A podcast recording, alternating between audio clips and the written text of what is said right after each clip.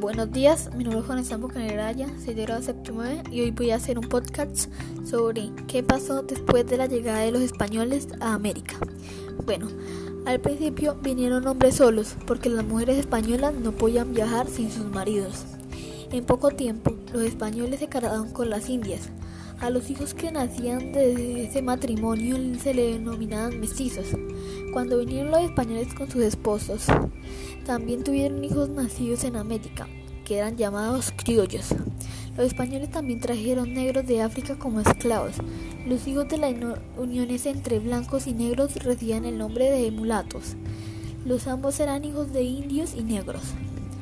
Los pueblos tuvieron que someterse a las conquistadores, a las conquistadoras, convertirse a su religión y trabajar para ellos.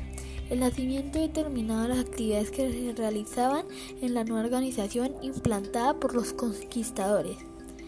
Los negros realizaban las tareas domésticas, los mulatos hacían los trabajos desagradables. Los ambos se ocupaban de las tareas pesadas y vivían muy despreciados. Los criollos, aunque tuvieran una fortuna, no podían ocupar cargos en el gobierno, pero podían participar en el cabildo. Los españoles ricos eran los únicos que podían ocupar cargos en el gobierno. Algunos poseían títulos de la nobleza. Listo, esto es todo. Gracias.